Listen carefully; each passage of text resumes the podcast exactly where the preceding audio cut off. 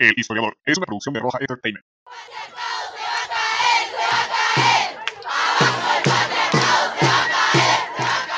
Las luchas por los derechos de igualdad de la mujer frente a la sociedad están marcadas por el paso del tiempo, desde las sufragistas hasta el movimiento 8M. Sin embargo, en Bolivia las connotaciones sociales han hecho de la misma una historia peculiar, original, pero por sobre todas las cosas, única de contar. Las mujeres en Bolivia han sido el pilar principal de nuestra historia y de manera contradictoria el eslabón oprimido, desprotegido e ignorado. Hoy, las demandas de las luchas feministas buscan tener la libertad de decisión, la atención por parte del Estado y el cese de violencia por parte de una sociedad cada vez más acostumbrada a ver delitos de violencia a la mujer, que en doctrina del derecho se llaman feminicidios además de la reestructuración que también buscan de un Estado patriarcal y obsoleto que debería ser reemplazado por uno de base más amplia para aceptar con mayor amplitud los debates de géneros hoy vigentes en nuestra sociedad. Acompáñame a viajar por la historia, recorrer los motivos, la realidad, la lucha y la valentía de muchas mujeres a quienes debemos el mundo y el país tal cual lo conocemos el día de hoy. Esto es el historiador, y aquí presente me encuentro para que aprendamos juntos lo que ha significado hasta hoy ser mujer en Bolivia.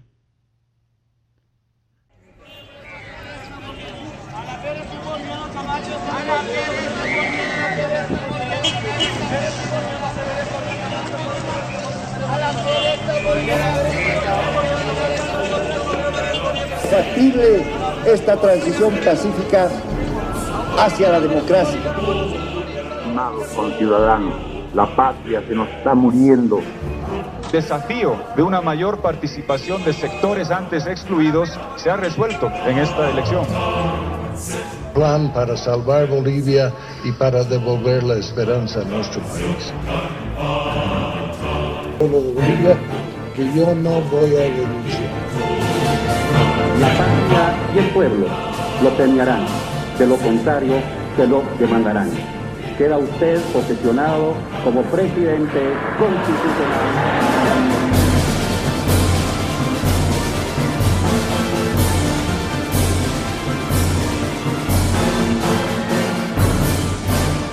El historiador.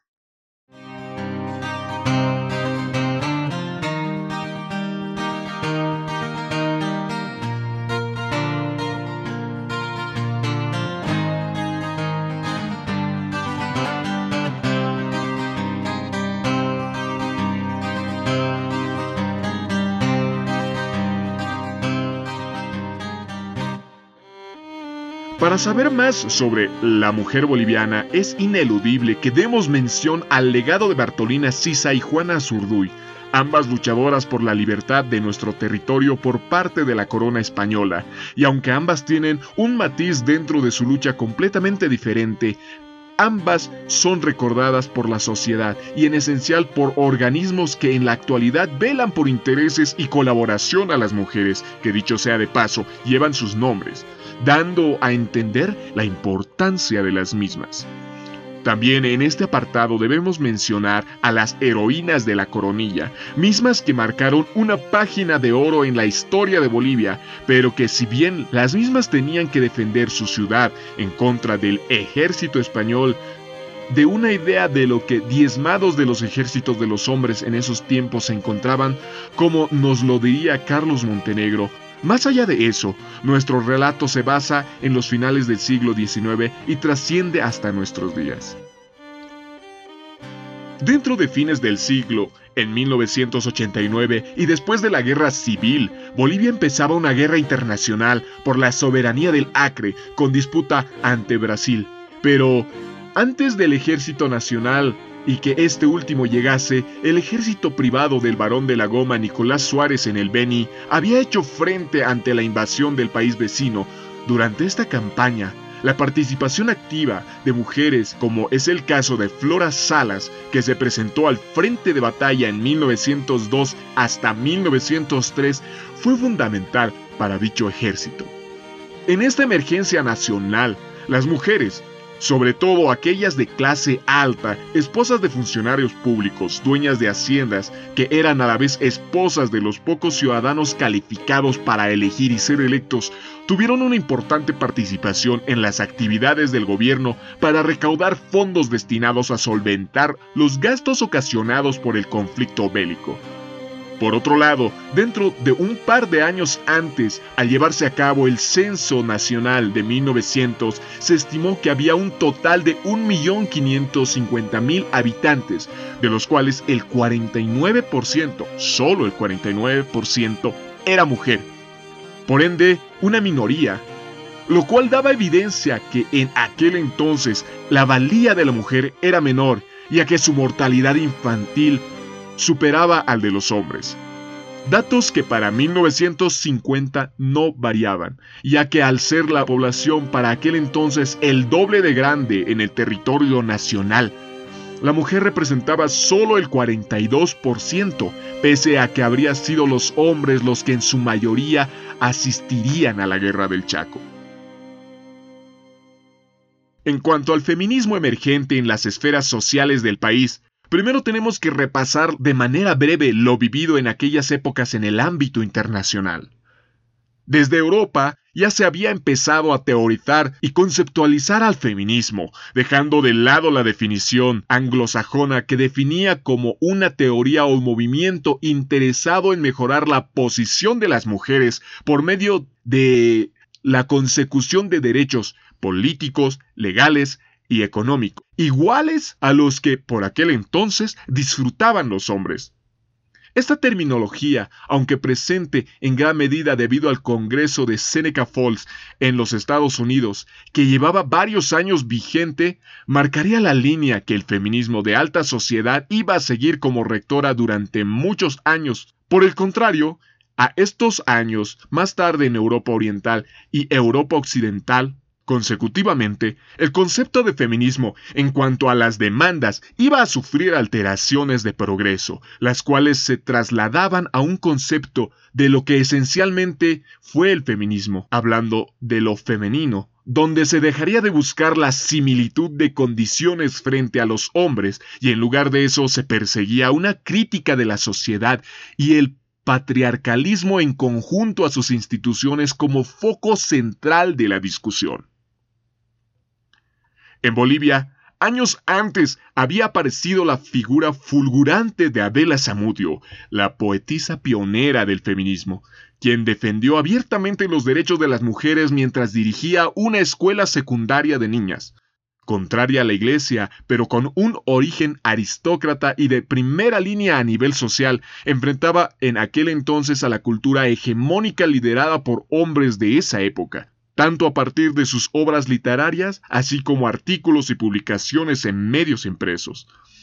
Ella dio pie al surgimiento de varios grupos feministas en el país que principalmente conglutinaban a mujeres de alta sociedad.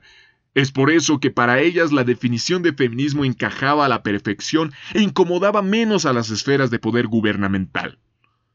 Por otro lado, en las clases medias y populares, especialmente de comerciantes, vivanderas, mineras y amas de casa,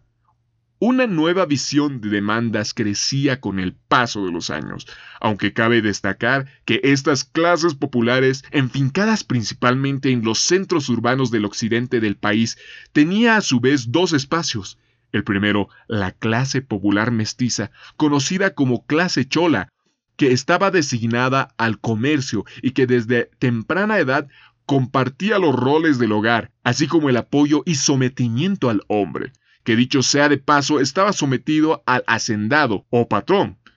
que miraba a este último como su protegido, pero también su sirviente.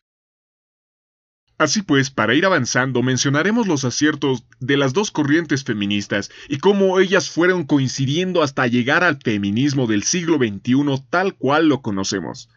empezando por el inicio del siglo XX, vale a la redundancia, con la reforma educativa, la obligatoriedad a leer y a escribir por parte de las mujeres, que obviamente se trataba de las mujeres de clase alta, obviamente, y en pocos casos de clase media. Esta medida instauró la creación del Colegio Primario de Niñas que con el tiempo y por el buen manejo de normalistas bolivianas egresadas en Chile, adquirió el prestigio necesario y se convirtió en liceo en 1912. Los liceos en ese entonces correspondían a establecimientos de instrucción secundaria que declaraban con valor universitario los cursos de humanidades y de instrucción secundaria. Es decir, que desde ese momento la mujer ya no estaba restringida a solo estudiar obstetricia, sino que podía estudiar derecho, medicina, odontología, ciencias económicas o ingeniería. Las primeras mujeres en recibirse como bachilleres fueron Lucila Flores, Inés Rodríguez, Berta Unifasti y Arminda Aparicio. Por otro lado, al crearse la Escuela Nacional de Maestros, las mismas recibieron por primera vez a mujeres que a su vez se convirtieron en portavoces de las mujeres de clase media y alta. Como uno de sus emblemas encontramos a Eloida Valdivia Ligerón, que en 1927 creó a las Girls Scouts de La Paz y la Cruz Roja Escolar. Y por supuesto, una de las primeras mujeres elegidas como concejal de la alcaldía municipal sin duda fue Eloida. Ya para 1915, las universidades empezaron a graduar a las primeras generaciones de profesionales mujeres del país. Para ser breves, solo mencionaremos a algunas. La primera era dentista, Delfina Smalders de Rodríguez, aunque algunos historiadores dicen que fue María Hortensia Oropesa, de la misma carrera, la primera dentista. Por su parte, Rosa Mercedes Guerra fue la primera farmacéutica titulada. María Josefa Saavedra, la primera mujer abogado, cuya promoción data de 1924. Amalia Chupitea Villa, primera mujer cirujano titulada y que sin duda fue pionera dentro de Oruro en este ejercicio. Con toda esta base de mujeres y estos antecedentes sumados a la efervescencia de las damas de alta sociedad, empezaron a proliferar revistas feministas tales como Feminiflor, que sepultó al modelo de mujer perfecta presentada por el álbum, publicación semanal de moda y artes dirigida por Carolina Jaimes. Hay historiadores que sostienen que fue Moderna la primera revista femenina que fue escrita en el territorio, cuyo origen estaba en el Beni, más exactamente en Trinidad. Pero sin duda alguna, la más importante vino con el Ateneo Femenino, fundada en 1925, revista que nace de un colectivo feminista de alta sociedad en la ciudad de La Paz y cuyo esquema fue referencia para más de una revista de su índole. Todas estas revistas propugnaban visiones americanas y euroinglesas del feminismo, buscando siempre la igualdad de derechos políticos, civiles y demás, que empezaron a cobrar fruto ya que muchas empezaron a reclamar empleo en oficinas estatales y además de otras ramas de la vida civil y política, donde eran más común encontrar a mujeres en esos tiempos que antes, que evidentemente tenían sus disidentes del mismo género en mujeres mayores conservadoras apegadas a la Iglesia Católica. Estas visiones contrapuestas daban origen a preceptos como aceptar que los hombres son tal como son y las mujeres tal como la sociedad la ha hecho. Esta fue una visión que se planteó ya en esos años y una frase que sin duda genera algunos estigmas y que el día de hoy podemos verla de mala manera. En estos mismos años, paralelamente a estos movimientos, como si se tratase de un mundo paralelo, las clases populares encabezadas por las cholas que estaban asentadas en las principales ciudades del país venían hirviendo de ideas, pero completamente diferentes a la de las clases altas. Las mujeres en esta versión de la historia generaban el anarquismo y los movimientos sindicales, que ocupaban el protagonismo de estas luchas, que tenían como abanderadas a Domitila Parejas con el grupo de propaganda libertaria Antorcha, o Rosa Rodríguez, que era una chola culinaria que también estaba inmiscuida en propaganda anarquista. La última era amiga de Domitila Parejas, misma que brindó estas palabras al momento de morir su gran amiga. Abro comillas. Ella quería crear el centro femenino donde enseñaría a sus compañeras que la mujer no solo estaba sometida a ser madre de familia, quería que la mujer, junto con sus compañeras de lucha y junto con su compañero, por la emancipación moral y económica de clase se centren para hacer cesar la explotación del hombre por el hombre. Esas fueron las palabras como se recordaría y como lo darían testimonio sus hijos y los hijos de sus hijos, que está retratado este discurso por el autor Huáscar Rodríguez en su libro La choledad antiestatal. También en la guerra del Chaco, mientras las mujeres de la causa iban como enfermeras de la Cruz Roja a apoyar a los combatientes, las mujeres populares tenían que ser el sustento de sus casas y por ende trabajar.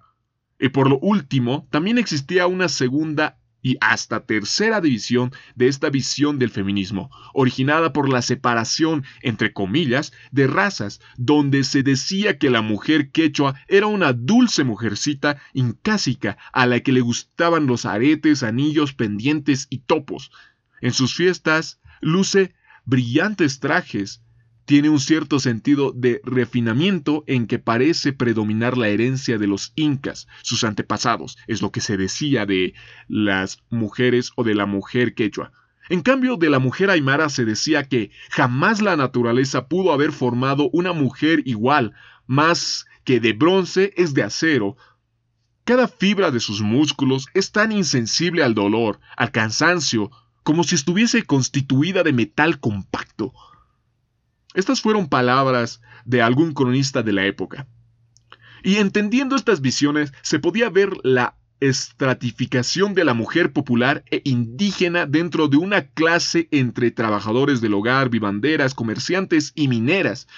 todas ellas buscando demandas distintas, ya que su origen era distinto, Frente a estos problemas y al tratar de solucionarlos, a convocatoria del Ateneo Feminista se congregan todas las actoras cívico-feministas al segundo Congreso Obrero de 1929, que fue un fracaso, debido a que ambos grupos y además de un subgrupo no tenían ni los métodos ni las demandas iguales, ya que unas buscaban la igualdad a partir de los derechos civiles y políticos y las otras igualdad de salario y medidas laborales justas. Esto se debió a que por falta de experiencia no se hizo un análisis sociológico previo de las visiones y los mundos tan diferentes en los cuales vivían las mujeres en ese país. Mientras unas no querían perder ni los modales ni la compostura para buscar la consecución de sus demandas, las otras no tenían intenciones de aquello, más que de cumplir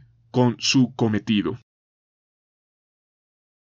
Este hecho marcó un profundo desquebrajamiento del feminismo en Bolivia, que no se curaría hasta nuestros días, con la modernización y resemantización del término feminismo. Para la década de los 40, las mujeres votaron por primera vez, se dice en los periódicos, en las elecciones municipales, hecho que sin duda marcó un avance grande en las aspiraciones de ellas y que desde el Ateneo feminista habían propugnado dicha medida.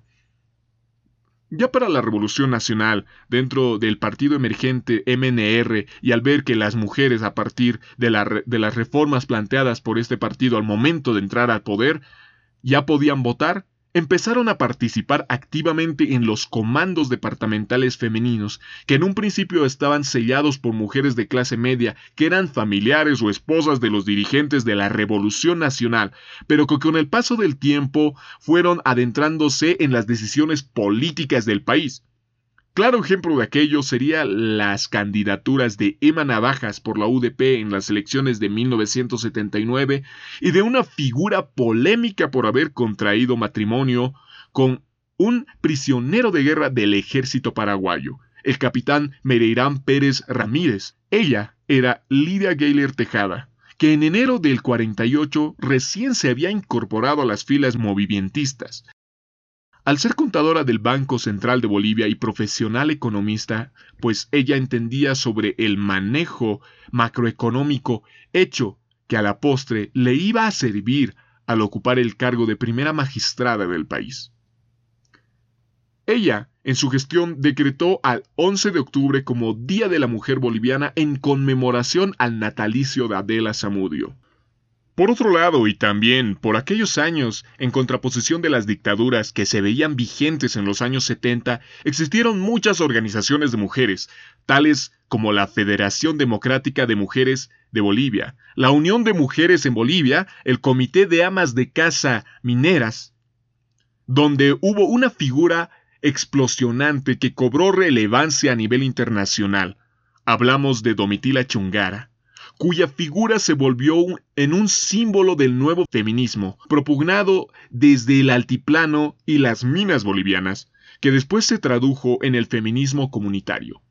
Por otro lado, no podemos dejar de lado a la Federación Nacional de Mujeres Campesinas Bartolina Sisa, organización creada en el 10 de enero de 1980, en el gobierno interino de Lydia Gayler, precisamente. La presidente en ese entonces impuso una serie de medidas dentro de la producción por el alza de los precios, en este sentido, al verse enfrentados los trabajadores campesinos, nuevamente con los militares, que fueron desplegados, surgió dicha organización con el fin de generar una protesta de mujer a mujer y que terminó arraigada a la vida política de Bolivia como un organismo femenino, mas no feminista, pero que comparte algunos ideales con esta ideología, evidentemente. Ya en los años siguientes, pero no muy alejados de aquel entonces, surgirían mujeres pensadoras con teorías y criterios futuristas y realistas a la vez para su época, tales como Silvia Rivera Cusicanqui, María Galindo, Adriana Guzmán, y a su vez en ámbitos políticos ya asentadas las mujeres en este ámbito resaltaron tanto autoridades electas como parejas de las autoridades. Dicho ejemplo se ve con Jimena Iturralde, Yolanda Prada de Banzer, entre las esposas de los expresidentes. Por otro lado, vemos a Mirta Quevedo, Marlene Ardaya, Gabriela Montaño, entre otras como líderes que en los años 90 y entrando al siglo XXI fueron descollando.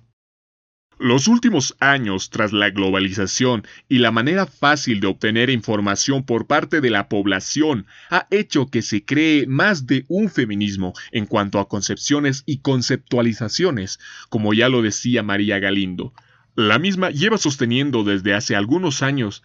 y que, acudiendo a un paréntesis, brinda una teoría exquisita de despatriarcalización para la descolonización. La misma no se concibe como una activista, sino como una guerrillera pacífica que genera su lucha en las calles. Por otro lado, el movimiento feminista que se ha internacionalizado, hablando del 8M, actualmente está en Bolivia, conglutinando marchas de activistas que en su mayoría está caracterizada por mujeres jóvenes y que ha ido adquiriendo presencia a lo largo de los últimos años, sumando sus filas a mujeres de todas las edades y a más de un hombre que ha tomado la lucha feminista como suya. Asimismo, y para terminar de describir el panorama y la historia,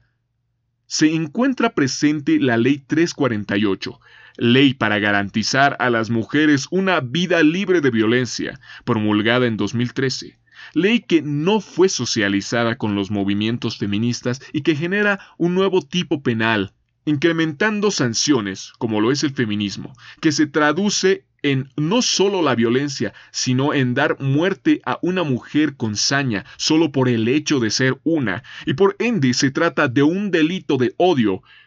Pero, como les decía, al no ser socializado al momento de ser proyecto de ley, no generó el debate pertinente y que, por lo tal, esto fue motivo actualmente de una reforma legislativa que se quiere dar a dicha ley.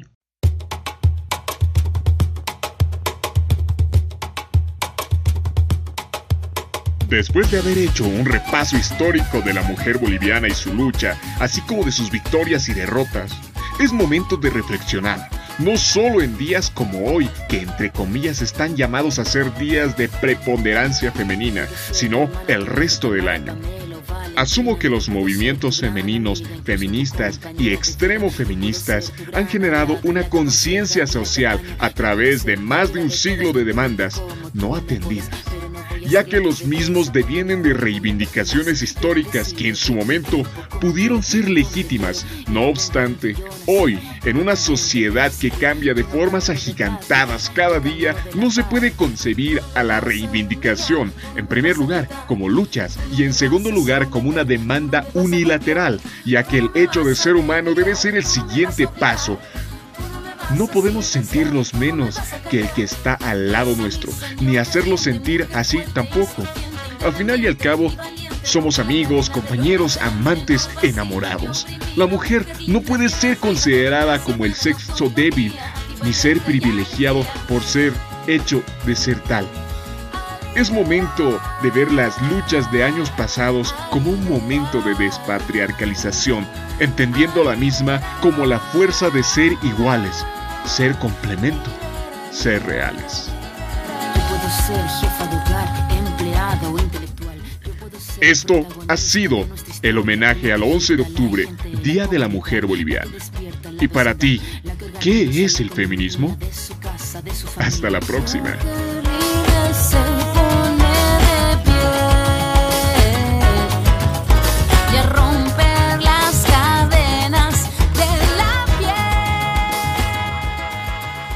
El historiador.